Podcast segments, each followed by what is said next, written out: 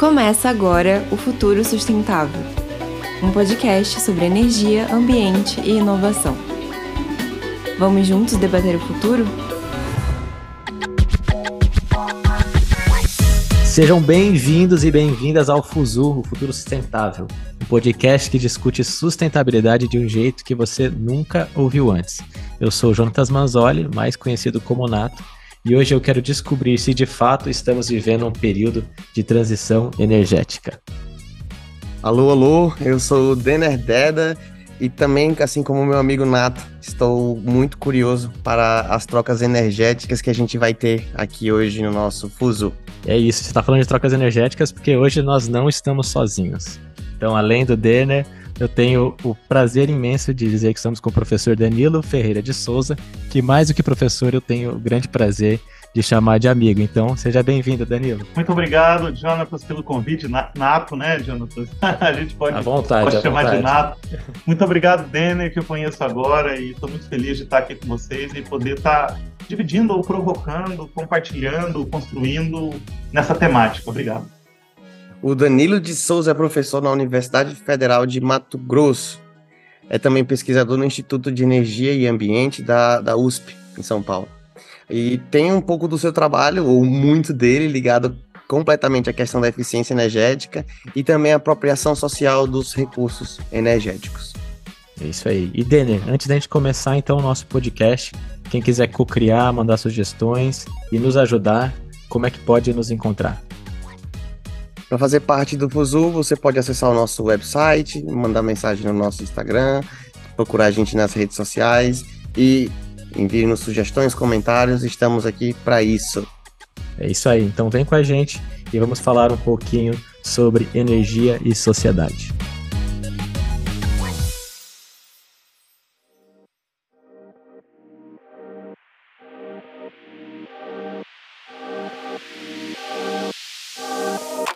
Eu acho que é muito importante a gente começar uma, uma conversa dessa, voltando às nossas raízes históricas. Desde quando é que a gente tem noção do que é energia, quando é que a energia começou? Você poderia falar um pouquinho sobre isso? Obrigado pela pergunta, Denner. Esse, esse é um tema que tem, tem me atraído muita atenção. A discussão da energia junto com a sustentabilidade, inclusive, que é o nome do programa de vocês, ela é na perspectiva da energia, claro, a sustentabilidade tem uma história, uma discussão mais antiga, mas junto com a energia, ela, ela é bastante recente aqui. A gente começou lá, principalmente nos anos 90, com as COPs, e, e juntar a energia e o ambiente e essa discussão toda.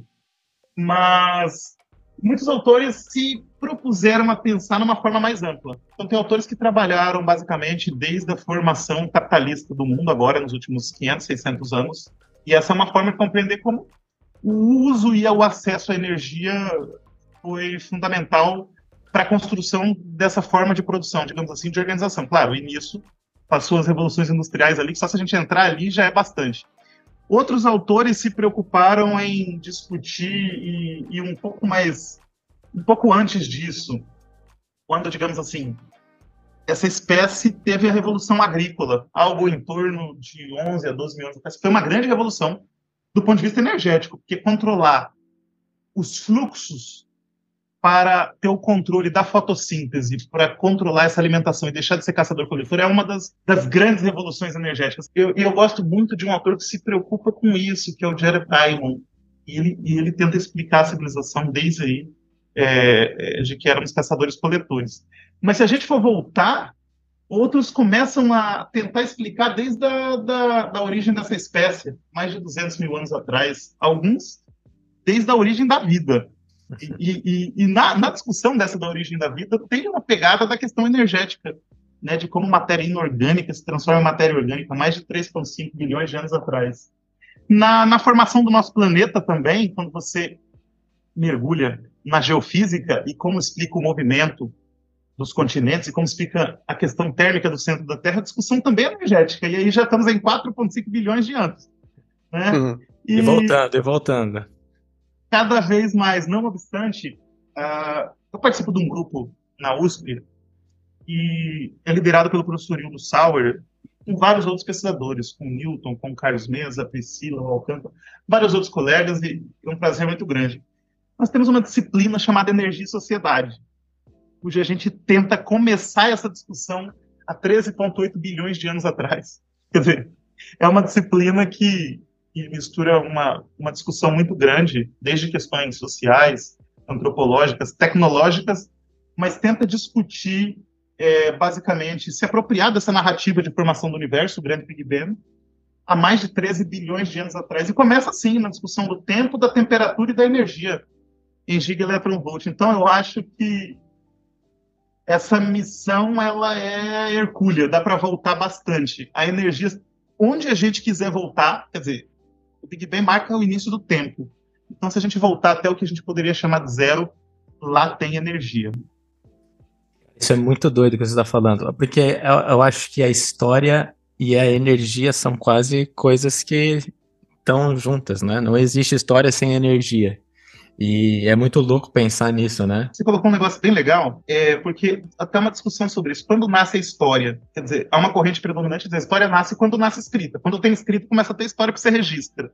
Hum. Né? Mas você tem história natural antes da escrita. E você tem essa nossa narrativa aqui, que ela é basicamente uma tentativa de compreender processos de formação do espaço. E e o vocabulário que nós temos, pelo menos a, a, compreensão disso, passa pela noção de energia. Claro que ela é muito ampla, né? Mas, mas é inevitável. Uhum. E o que eu acho interessante que o Danilo falou também da primeira revolução agrícola, logo depois das, das primeiras grandes alterações climáticas, há 12 mil anos atrás, em que a gente começou a controlar de uma maneira humana um pequeno reator que tem dentro de várias plantas, que são as mitocôndrias, não é? Que, que por si só já são uma fonte de energia e depois dessas, dessa revolução agrícola, vindo pro, já para os séculos mais próximos, né? É pensar na primeira revolução, onde a gente mudou bastante o nosso entendimento de produção de energia, com a, a questão da queima do carvão, depois a re, segunda revolução industrial, que aí a gente já vai alterando um pouco do o jeito que a gente vai obtendo essas fontes de energia e aproveitando os recursos aqui, não é? Você fez aí também, Daniel? Igual eu, você fez, você fez muitos milhares de anos aí, prazo. Acho que, de fato, a gente começa, e esse é um vocabulário que eu gosto de usar, nosso grupo na USP utiliza aqui.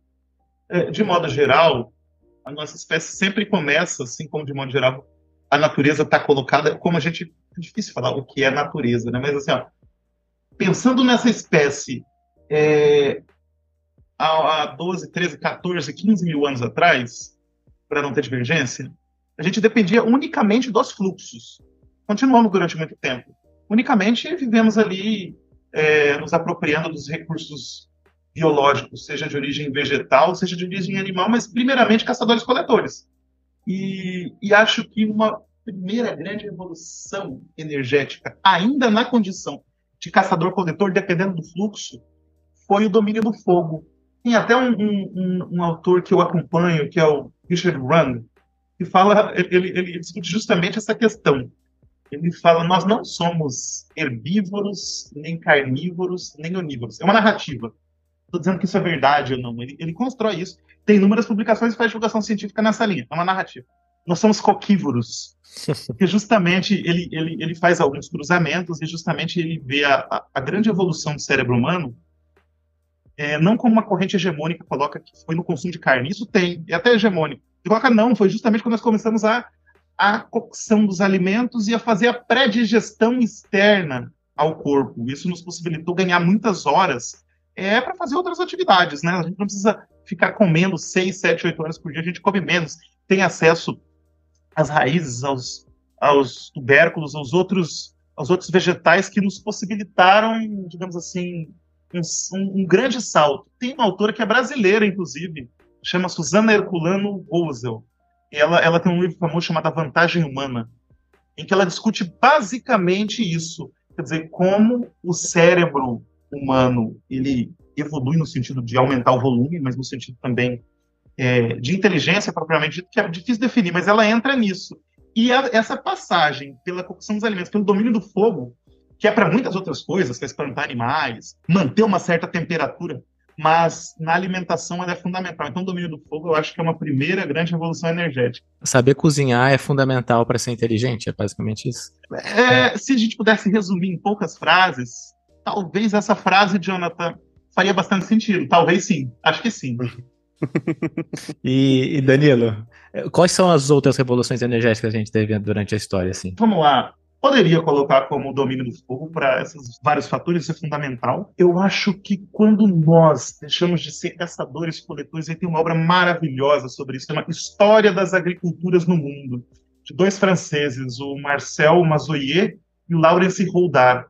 E, e, e, isso discute até hoje, né, é, desde o Neolítico até essa crise contemporânea, é, as revoluções agrícolas e a principal delas, que foi quando nós conseguimos controlar, de certa forma, o fluxo solar, e controlar seja a fotossíntese, uh, no sentido da agricultura, e um pouco também da pecuária. Então, diria que nós começaríamos da Revolução Energética, se formos falar dessa espécie, pensando em revoluções em que ainda dependíamos do fluxo e fomos controlando o fluxo para poder ter um relativo estoque de alimentos, ou pelo menos não depender tanto do fluxo.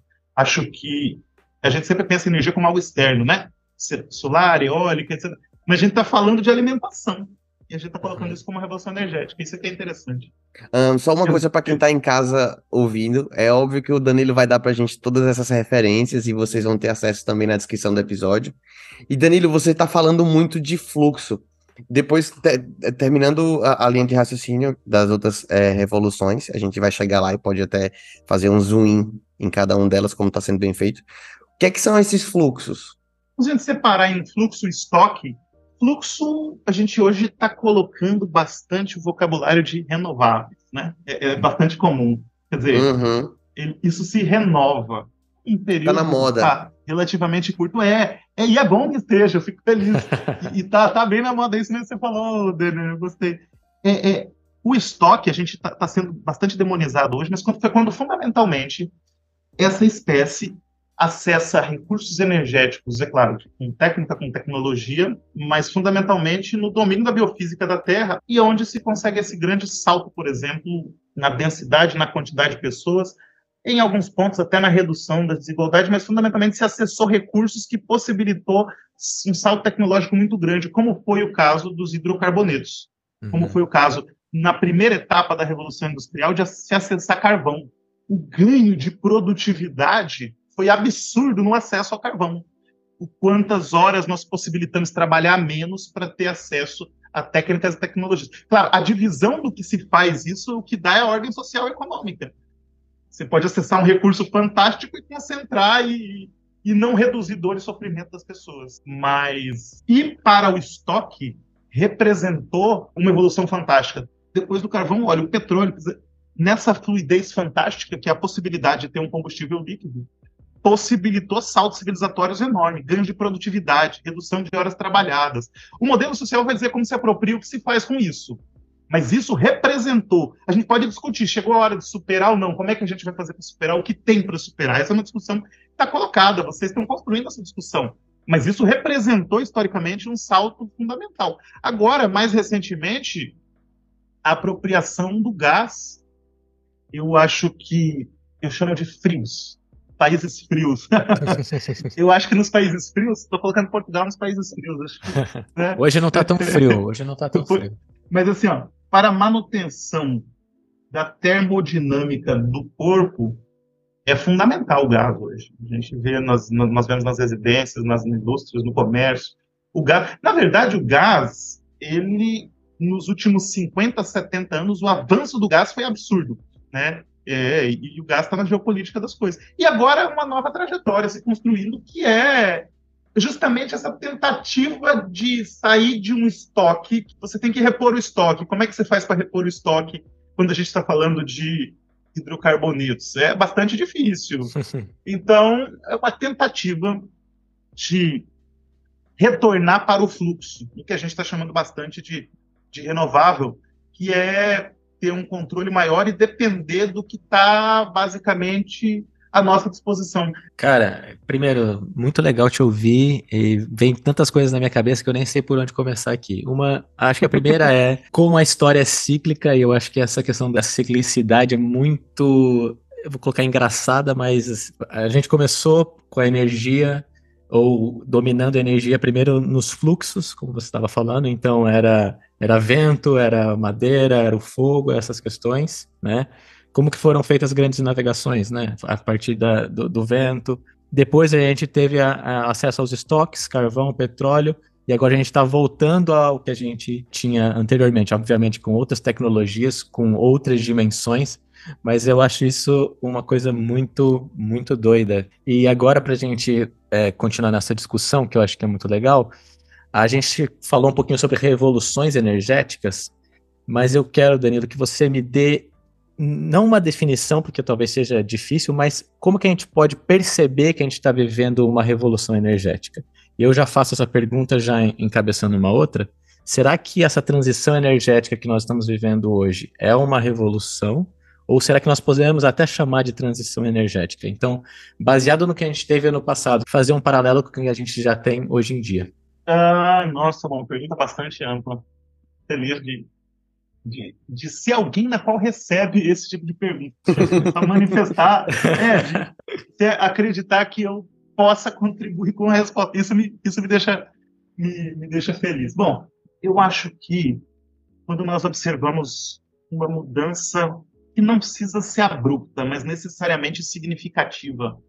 Eu observo que quando, quando a gente olha a matriz primária de energia do mundo, nós tivemos pelo menos duas a três revoluções energéticas. Eu começo quando a gente começa com fogo acessar e utilizar a biomassa. Quando a gente começa a que, vamos lá, queimar árvore. Olha que coisa feia. Mas assim, é difícil falar hoje, mas é, é, isso possibilitou. A biomassa foi a primeira, a primeira revolução, acessar o fogo para acessar a biomassa. E aí, depois da biomassa, você vê quantos milhares de anos passou. A gente conseguiu acessar o carvão. Então, então acessou a biomassa, pode ser considerado 1 ou 0. Depois de acessar o carvão, pode ser considerado 1 a 2. Então, vamos lá, duas revoluções. Uhum. Depois do carvão, o óleo, eu diria que a terceira. É, e aí, definir não é trivial, porque, na verdade, hum, até hoje não se deixou de, de utilizar a lenha. Pelo contrário, está se usando mais que antes.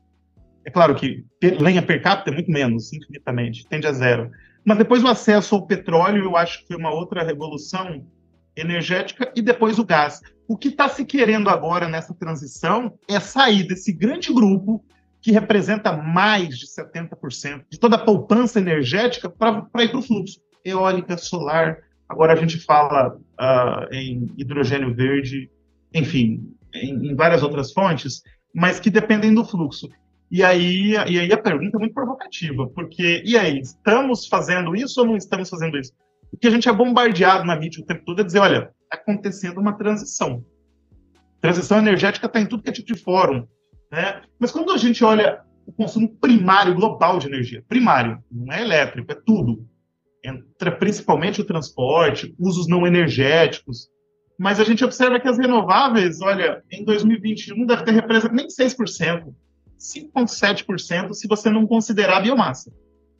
Se você forçar a conta e considerar a biomassa, nós tivemos 12%. 12% renovável. É forçar, porque biomassa, normalmente a gente não quer depender de biomassa. Agora, é, é, é preciso dizer é uma narrativa no sentido de uma interpretação. Eu estou no grupo que pensa isso. Eu, eu me junto a um intelectual canadense chamado Václav Smil. Então, e, e, vários outros colegas é, que pensam o seguinte: nessa linha, nós estamos numa terceira, caminhando para a quarta, mas na verdade, na verdade, a boca do jacaré, quando a gente numa, numa discussão estatística, ela está abrindo é para o gás. Eu estou uhum. observando que ela está abrindo é para o gás. As, as renováveis elas estão crescendo muito e absurdamente. Mas eu sempre brinco, estatisticamente, o dobro de nada é nada. Quer dizer, eu não sei, a solar, será que ela está representando 1,5% do consumo global? A eólica está chegando a 2%? É... Nem tudo isso. A, a hidrelétrica está quanto? Quando a gente olha o todo, é muito, muito, muito pouco. O que se faz normalmente de conta E aí, e aí eu acho que isso é interessante, eu não sei quando, que dia, que o ouvinte desse, desse podcast estará nos ouvindo, mas assim, ó, olha, dado absoluto. Porque assim, veja só, eu posso melhorar uma nota de um semestre para o outro em 100%. Nossa, que maravilhoso. Né? Se eu tirei um, eu tiro dois de 0 a 10. Isso é bastante, né? Aumentou 100%, uhum. mas mas do que? A gente sempre fala dados relativos. No último trimestre, olha que cresceu 400% em relação a anos, anos anteriores. Mas nós não olhamos quanto isso é na pilha total de energia. E aí é que há discordância para interpretar isso. Eu sou do grupo que interpreta essas grandes revoluções como entrada de uma nova fonte, a boca do jacaré abrindo ali. Tem outro intelectual que lidera uma, uma discussão, é, que é o, o Richard York. O Newton um colega da USP me apresentou os textos do York. Ele, ele é contemporâneo agora, estamos falando de gente contemporânea, pesquisador dos Estados Unidos. Ele falou: olha, é, nunca aconteceu uma transição energética porque nós nunca deixamos de usar a primeira fonte, que é a biomassa. A biomassa está lá, representando lá 7, 8%. Nós nunca deixamos de usar a biomassa. Então, entrou o carvão, a biomassa continuou. Entrou o petróleo, o carvão, a biomassa continuou. Entrou o gás, carvão, biomassa e petróleo continuaram. E estão entrando pequenas fontes a gente, renováveis. A gente não está vendo desativar centrais geradoras, por exemplo, em massa. Não pontualmente. A carvão, não, isso não está acontecendo. Portanto, nunca teve uma transição energética, não está ocorrendo. Está tendo a inserção da pilha de renováveis. Essas são as duas linhas que abrem divergência entre si e divergência com a linha dominante, que é o seguinte: está ocorrendo uma transição energética, estamos deixando de utilizar combustíveis fósseis e usando renováveis. Eu achei muito interessante, Danilo, que você colocou essa, esses dois pontos de vista que também destoam dessa ideia hegemônica da, da transição, né? Porque, na verdade, se quer chegar numa transição, mas a gente só está abrindo a boca do jacaré. Até porque o consumo de energia per capita só está aumentando e a, com a eletrificação das coisas, o, esse consumo vai ficar maior. Mas eu queria, tipo assim, também que você trouxesse um, um ponto de vista sobre, talvez, a ilusão de transição energética, trazendo para o contexto social. Porque imagina, a gente sabe que, pronto, da forma do, do que a gente está vivendo nesse modelo capitalista, a gente também tem essa questão de estar tá deixando as pessoas para trás. Então, hoje tem muita gente que ainda tem como fonte primária de energia queimar lenha. Entendeu? Em várias aldeias espalhadas pelo mundo, tanto na América do Sul, quanto na África, na Ásia. E é muito difícil para essas pessoas estarem pensando em transição, sendo que, por exemplo, o próprio sistema não ajuda.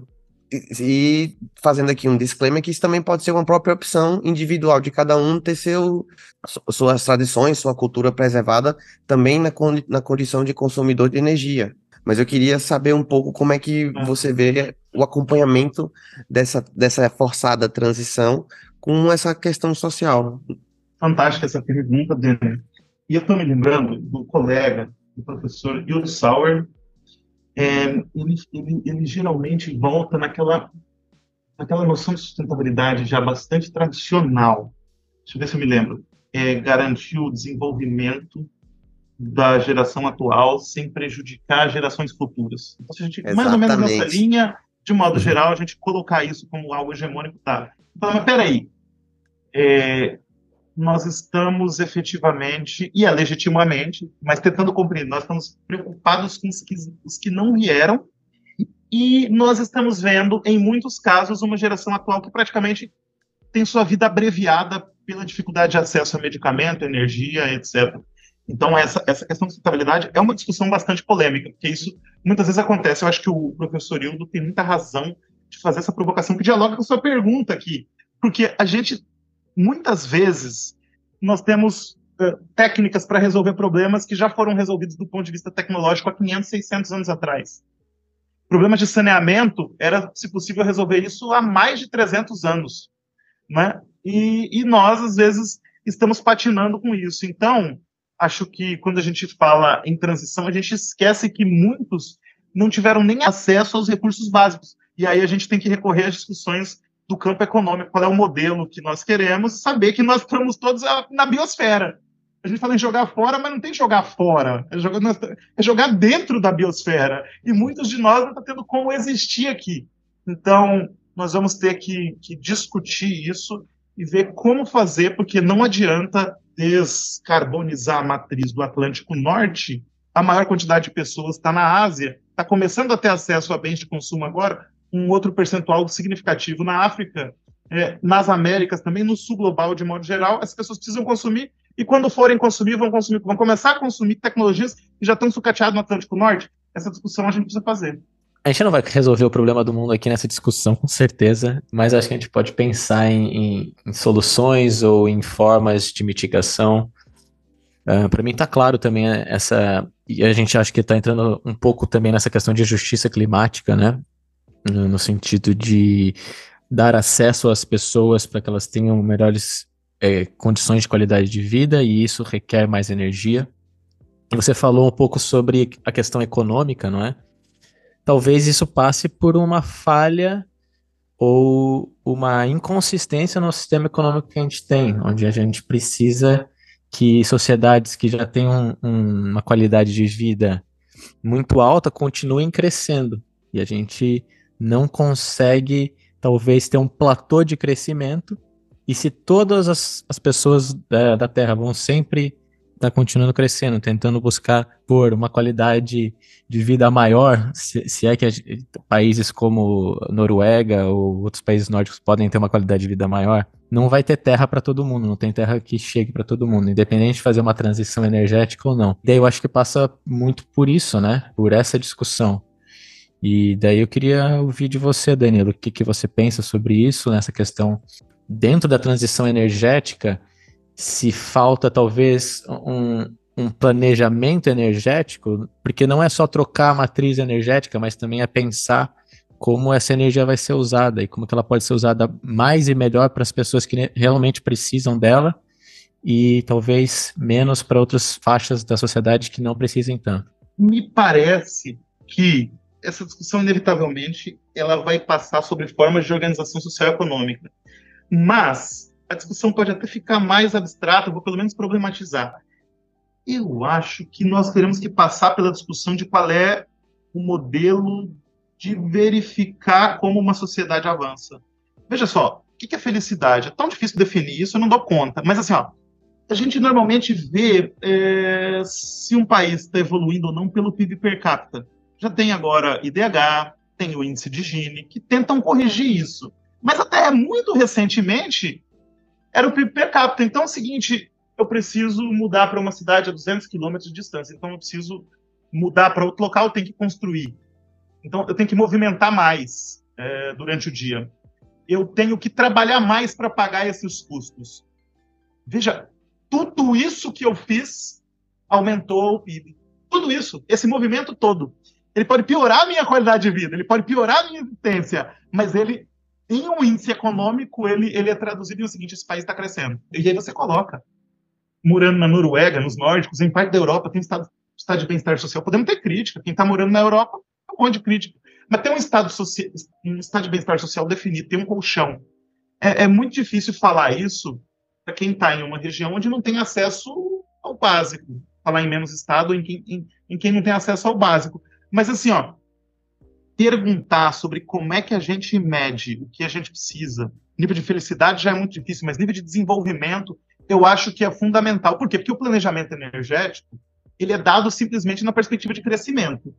E, e dependendo da região do mundo, eu acho que crescer é imperativo. É imperativo, tem que crescer. Mas veja só, é, se eu estiver falando de um local onde as pessoas, de modo geral, já têm acesso aos bens básicos, a desigualdade social é baixa.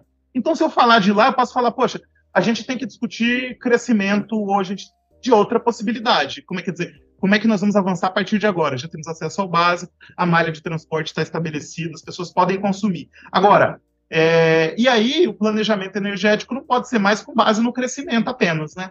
Tem que ser a partir de outros elementos. Principalmente a gente pode pensar no contrário. A gente pode, em vez de olhar para o crescimento e dizer nós vamos ter que entrar com mais fonte, a gente pode falar, não, agora a gente dá para trabalhar com eficiência energética que as coisas já estão colocadas. Ou agora dá para a gente, por exemplo, pensar em gerenciar muito mais pelo lado da demanda. Ou dá para a gente otimizar o nosso uso com geração própria até em sistemas isolados. Dá para começar a discutir mais isso. Quando a gente está numa sociedade, num país, em nível de desigualdade absurdo, as pessoas não têm acesso ao básico, eu não consigo pensar em outra coisa que não o crescimento. Claro que aí tem a concentração, é por isso que eu falei das duas coisas. A desigualdade e o crescimento. É preciso crescer e é preciso reduzir desigualdade. E aí o planejamento da sociedade, mas o planejamento energético, ele necessariamente tem que passar também por isso. A gente tem que olhar a eficiência energética como meio de produzir eficiência econômica, mas a gente tem que olhar para a geração uh, distribuída como possibilidade de reduzir perdas e de estar gerando mais próximo da carga. Mas é necessário nessas regiões pensar em um crescimento econômico que faça com que se desenvolva e que crie riqueza e que também a gente possa atuar do outro lado reduzindo desigualdades. Eu acho que pelo menos um roadmap para discutir, para avançar, eu não vejo como não passar por isso. Eu, eu concordo com, com tudo isso, Danilo. Às vezes eu vou, vou dar aulas, palestras e me perguntam muito sobre essa questão, mais ligada também à parte de, de transição climática, né? E eu fico dizendo, ah, é muito interessante a gente estar dizendo, olha, vamos reduzir, reduzir a pegada, vamos alterar nossos hábitos, sendo que, na verdade, tipo, as pessoas não têm nem como fazer isso porque não têm acesso. Ou tem outras preocupações muito maiores em questão de saúde, de alimentação, e é esse o sistema que tem. Reforçado por todas as desigualdades também que o mundo contemporâneo sobrevive, né? E aqui, voltando agora um pouco para a parte da energia na sociedade, eu queria saber o que é que você acha que é o caminho desse roadmap, sabe? Porque eu sei que a gente pode estar tá falando realmente, pronto, atingimos um platô, como o Nato fez a, a referência anteriormente, mas aqui a gente, tá, vamos tentar trabalhar começando na, talvez na mobilidade, porque mobilidade é muito importante. A nossa mobilidade, a mobilidade dos nossos alimentos até a gente, que é a nossa fonte primária de energia, a mobilidade da água para chegar na gente, porque quer queira, quer não, e só agora fazendo um parêntese, quando, quando você fala de, de energia, energia está em tudo que a gente faz. É, gerir essa energia numa perspectiva, tipo assim, para conseguir criar o máximo de valor é muito importante, mas sem, esque sem esquecer que, por exemplo, quando a gente cria valor, a gente também está lidando diretamente com o nosso tempo. Tempo é dinheiro. E, na verdade, o, o, grande salto que a gente teve nessas últimas revoluções, se eu tiver errado também, pod podem fazer as vossas certificações, é que gerir muito bem o recurso energético, todas as fontes que a gente tem hoje em dia no planeta, é diretamente ligado com a nossa, a nossa melhoria da qualidade de vida e a otimização do nosso tempo para que a gente possa ser mais feliz, para que a gente possa ter acesso a outras coisas, para que a gente possa trabalhar de um jeito mais eficiente utilizando isso. Mas voltando para a questão, já brisei muito aqui também. É tipo, por onde é que a gente deve começar?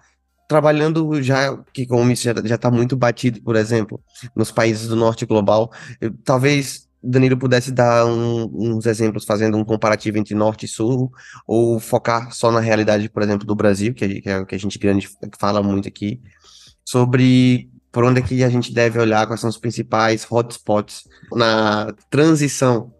Não, é, é interessante a pergunta, porque, veja, a gente faz uma reflexão, de caminha, anda por milhares de anos aqui, e agora, o que fazer, né? Dizer, essa pergunta é inevitável, surge.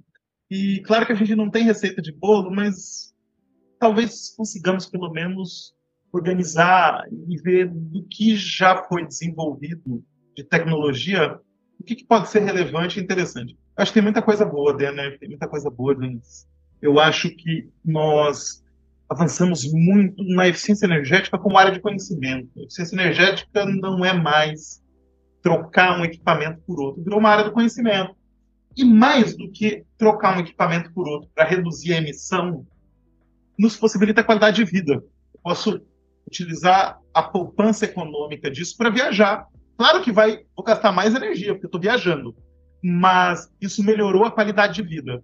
Eficiência energética pode ser um mecanismo de aumentar a eficácia econômica. O Jevons já dizia isso lá no passado, que você quando faz eficiência, você na verdade está consumindo mais energia. Você não está consumindo menos. Porque com a poupança, você faz economia numa indústria, você tem uma poupança, com a poupança você abre outro BEI. E aí você faz, você intensifica o seu processo. E a ciência energética é para isso, possibilitar a qualidade de vida. Eu avalio que essa a geração distribuída, nós uh, acessarmos recursos energéticos distribuídos pode ser muito interessante. Solar entrou, agora começou a ficar um, um custo mais acessível. É uma dificuldade muito grande para operar um sistema com tanta fonte distribuída. Isso é um desafio. mas melhorou até o conforto térmico das edificações, os usuários conseguindo produzir sua própria energia de várias formas, é, nós podemos conseguir, por exemplo, em casos, é, reduzir inclusive desigualdades se tivermos formas de financiamento disso tudo. Falando aqui do Brasil, por exemplo, nós temos hoje possibilidades de implantar sistemas com biodigestor, onde nós podemos tratar os resíduos, gerar biometano, queimar, gerar energia elétrica, injetar biometano na rede para outros usos. O resíduo nós podemos utilizar como adubo para uma horta ali próxima. E é um projeto fantástico que não é, ao meu ver, apenas algo para alguém ganhar dinheiro. Claro que nesse sistema econômico a coisa tem que se ancorar financeiramente. É como está dado, eu não estou propondo aqui uma revolução, pelo menos nessa conversa não. Uhum. econômica, não estou propondo isso. Mas é, é, o, o, o tratamento de resíduos gerando energia reduzindo os nossos esforços na espécie sobre os ciclos biogeoquímicos, reduzindo o retornar resíduos para os corpos hídricos que convenhamos. No caso brasileiro, nós temos muitos, muitos problemas. A Europa conseguiu melhorar bastante isso, me parece, já há muitos anos. Né? Mas teve no passado também problemas graves. Eu acho, Denis, que nós já temos elementos para fazer o básico muito bem feito. Nós precisamos de políticas públicas, precisamos de investimento, e aí eu acho que dá para ter um diálogo muito relevante com isso nós temos que, por exemplo, ver possibilidades no sul global de financiamento a partir, principalmente do Atlântico Norte, para nós reduzirmos o nosso impacto na biosfera. A gente tem que convencer corações e mentes, essa frase é muito simbólica das pessoas, e atuar nos jovens que estão formando agora. Quer dizer, o que, dá para fazer? Tem que ter uma outra pegada de mundo. É por isso que estou muito feliz de estar tá, de tá participando desse projeto. Eu estou vendo disso que novas gerações, isso e, e essa vitória, eu acho, está se consolidando estão conscientes disso. Eu, eu, vejo, eu tenho um colega do departamento de engenharia elétrica daqui da Universidade Federal de Mato Grosso, um dia ele chegou reclamando, né? nossa, eu não consigo mais nem imprimir nada lá em casa. Eu vou imprimir um, uma tese, uma dissertação para eu ler, meu filho me enche, sabe? Olha, vocabulário, perdão. É, porque ele diz, para que, que eu vou imprimir? Olha aquilo, né? você tem tablet, leva a ler, você vai imprimir, e quando imprime, ainda você imprime sem ser frente e verso, erra a primeira impressão, tem que imprimir duas vezes, já deu 400 páginas pressão em casa que, quer dizer, a geração está diferente. E está diferente por projetos como esse aqui do Fuzu, ah. sustentável. E é por isso que está diferente. Você vê, os jovens já estão pensando nisso. E assim, ó, coisa fantástica é isso, os projetos nas escolas, com biodigestor, as crianças aprendendo que, que os resíduos da cozinha podem virar adubo, podem gerar energia, e as crianças cuidando da horta e dizer, olha, só, eu não estou dizendo que você vai plantar para você existir, não é proposta disso das grandes cidades.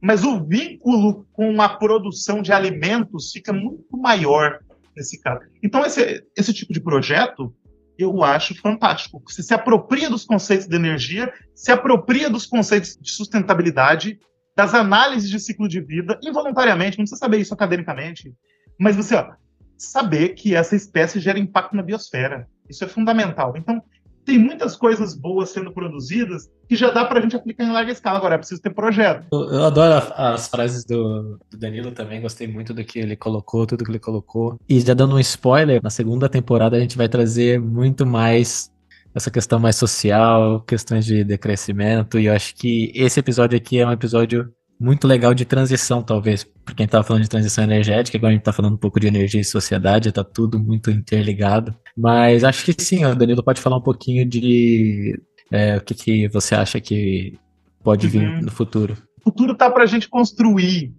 E o que, que dá para ser feito? Acho que já tem, emendando um pouco a resposta anterior, muita coisa. O Jonatas tem trabalhado, e eu sei, com mobilidade elétrica. E assim, ó, sou chamado para discutir transição energética aqui no Brasil como nós temos um setor elétrico primário majoritariamente renovável, essa seria a possibilidade real de descarbonização é atuar no transporte. É atuar no transporte. E se já o setor elétrico é descarbonizado e a gente deixar de queimar. É claro, o Brasil também tem um projeto de etanol muito interessante, mas o etanol também, em algum grau, depende de combustível fóssil. Há uma possibilidade real no transporte da eletrificação de pelo menos parte dele Poxa, a gente sabe isso. Nas grandes cidades, as pessoas não rodam mais de 20 km por dia. E aí fala, não, mas o carro elétrico tem uma série de problemas, vai acabar a energia. Meu amigo, como é que você faz seu celular quando acaba? Você tá com seu celular, como é que você faz? Então, assim, na maioria das vezes, a gente já. E, e, essa pesquisa da mobilidade, eu acho que é fundamental por isso. Mas eu acho o seguinte, que a gente fala em renováveis, muitas vezes também um, a promessa de um futuro resolvido. Não é assim, tem os limites. E nós continuamos na biosfera, ainda não deu para colonizar outro planeta. Nós continuamos desse planeta. E aí os recursos aqui, veja, eles são finitos. E a geopolítica continua. A promessa de as renováveis depender do fluxo, nós vamos reduzir, vão acabar com as guerras, porque muitas delas tiveram ligado ao acesso ao estoque, ao petróleo, ao óleo ao gás. Não é tão assim, não é tudo isso. Porque nós continuamos dependendo, por exemplo, do lítio, que está geograficamente distribuído não de forma uniforme na sociedade. Pelas reservas descobertas e exploradas, isso está bastante concentrado, por exemplo, na China, eu diria que com uma produção acima de 90%. Então eu volto nesse ponto só para dizer o seguinte, que a ida para as renováveis continua dependendo na produção da matéria-prima que está dentro da biosfera e que ainda gerará impacto. Então, mesmo que a gente defenda a ida para as renováveis e que a gente, nós estamos juntos nesse barco, vamos fazer isso, nós não vamos deixar de depender dos recursos da biosfera.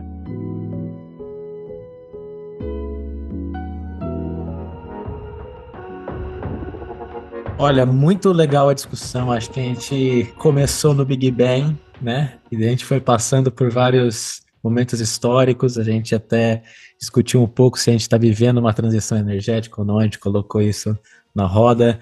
Danilo trouxe perspectivas para o futuro, onde é que a gente pode chegar, como que a gente pode chegar. Eu gostei muito da fala sobre educação. Acho que isso é fundamental e eu acho que é um processo que a gente está vivendo a transição não é só, só transição energética, mas é uma transição de sociedade, das pessoas, como as pessoas pensam, como as pessoas vivem, como a gente entende também e se integra né, nessa sociedade. Eu acho que isso é fundamental. E acho que a gente já vai partindo para o fim. E eu queria agora dar a oportunidade para os meus colegas aqui poderem dar suas últimas palavras.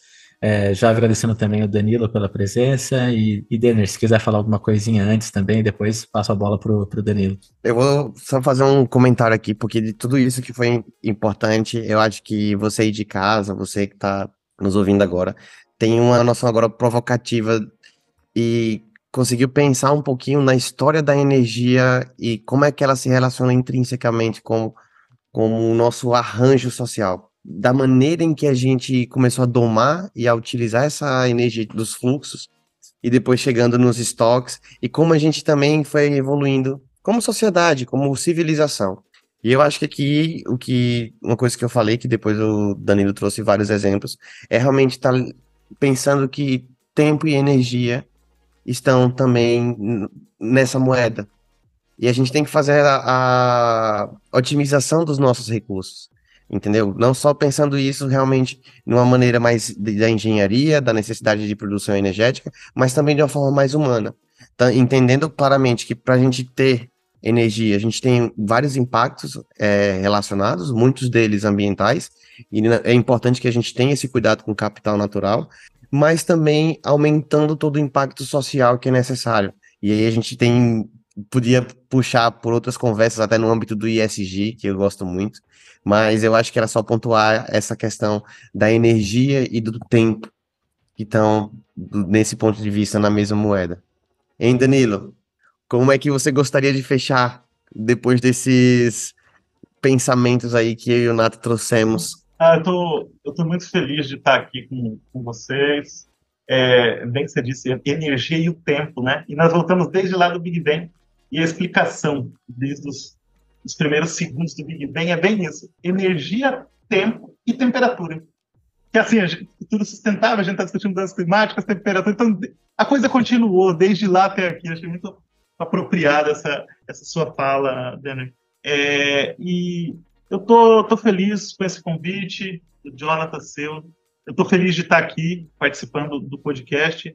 Fuzu, Futuro Sustentável, achei fantástico desde o nome. Eu acho que vocês tem muito a contribuir. Eu vou é, encaminhar essas referências para vocês deixarem no corpo do podcast. Para quem quiser ler, são leituras interessantes. Alguns, algumas obras estão só em inglês, mas são, são, são fantásticas e, e, e muitas estão sendo traduzidas, inclusive. A do Václav é muito recente, foi traduzida para português de Portugal. Uh, são contemporâneos. É, eu Eu fico feliz em estar podendo discutir dentro, dos, dentro da energia com vocês, nessa perspectiva de futuro sustentável, essa termodinâmica desse planeta e como nós podemos fazer para prolongar a dessa nossa espécie e reduzindo o sofrimento das pessoas, desigualdade. Quer dizer, eu acho que discutir essa questão do futuro sustentável, é, e aí você falou várias vezes aí no social, nas pessoas, é muito mais do que discutir tecnologia apenas, né? Como é que a gente vive melhor, pelo menos fornecendo condições ou, ou tendo acesso a recursos que possibilitem uma existência melhor nesse planeta. De, não só dessa espécie, não só dessa espécie, mas de outras também. Então, eu tô, tô bastante feliz. Normalmente eu sou chamado para falar de eficiência energética, para falar de acidentes elétricos, que é uma outra área que a gente tem pesquisado, é, e está podendo discutir esse tema numa versão tão ampla. Eu acho que essa é a primeira vez que eu faço. Então, é um marco para mim, inclusive. Estou muito feliz por isso e muito obrigado. E discutiu muito bem. Tá? Vários insights abriu aqui muitas, muitos outros galhos para a gente seguir dentro dessa abordagem. E dessa maneira, eu acho que também quem tá, não só eu e o Nato, mas também quem está em casa agora tem muitos mais motivos para entender qual é o futuro sustentável a seguir, né? né? Puxando muito dessa ideia de, pronto, a gente precisa realmente transicionar, não é, Nato? É isso aí. Não, assina embaixo em tudo. E Danilo, quem quiser também saber mais das coisas que você tem feito, como é que pode te encontrar? LinkedIn, Instagram? Ah, isso, isso. Eu tenho conta nessas duas redes, LinkedIn, né? Danilo Ferreira de Souza. É, e nessas duas redes, principalmente no LinkedIn, eu costumo postar é, os trabalhos que são desenvolvidos, pesquisas que são desenvolvidas, um diálogo maior na divulgação científica, né? Então, no LinkedIn também eu costumo publicar esses itens. Então, Danilo de Souza, Danilo Ferreira de Souza, vou mandar o link até para vocês. E, e, lá eu costumo estar tá publicando isso. Tem um canal é, no YouTube também que tem algumas entrevistas. É, e, e, é professor Danilo de Souza. Então também vou mandar o, o link, se for o caso. É, é, é, possível encontrar e lá tem acesso a alguns materiais, entrevistas, aulas, etc. É, nessa linha e está sendo alimentado, está sendo construído. Ah, legal, legal demais. E se você em casa quiser ouvir mais sobre essa apropriação cultural, deixa aqui nos comentários, porque com certeza a gente vai adorar receber o Danilo mais uma vez aqui no Fuzu. Obrigado a todos e a todas por nos acompanhar nesse episódio. E a gente espera realmente que não só eu como Nato, mas todos vocês aí de casa tenham realmente sido tocados e tocadas pela, pela essa questão da transição energética, tá? É isso aí. Também vocês têm que se lembrar que cada ação conta, como a gente falou nesse episódio, então compartilha aqui o Fuzu, compartilha também as postagens do Danilo, siga-nos nas redes sociais, tanto no LinkedIn como no Instagram, também podem entrar no nosso website e continuem explorando as maneiras de incorporar a sustentabilidade na sua vida diária. E também não se esqueça que esse podcast é feito por você. Mandem as sugestões, os temas, as questões para a gente mandar para o Danilo. Né? A gente quer muito ouvir você para realmente criar um, um, um espaço que fomente o impacto positivo né, na sociedade, para que a gente consiga não só ficar pensando em transição no macro, mas a transição também no micro. É isso, muito obrigado. Obrigado, Daniel. Obrigado, Danilo. Até a próxima. Obrigado. Um grande abraço, Bruno. Obrigado. Encerramos assim o Futuro Sustentável, um podcast sobre energia, ambiente e inovação. Para mais conteúdo, acesse as nossas redes sociais.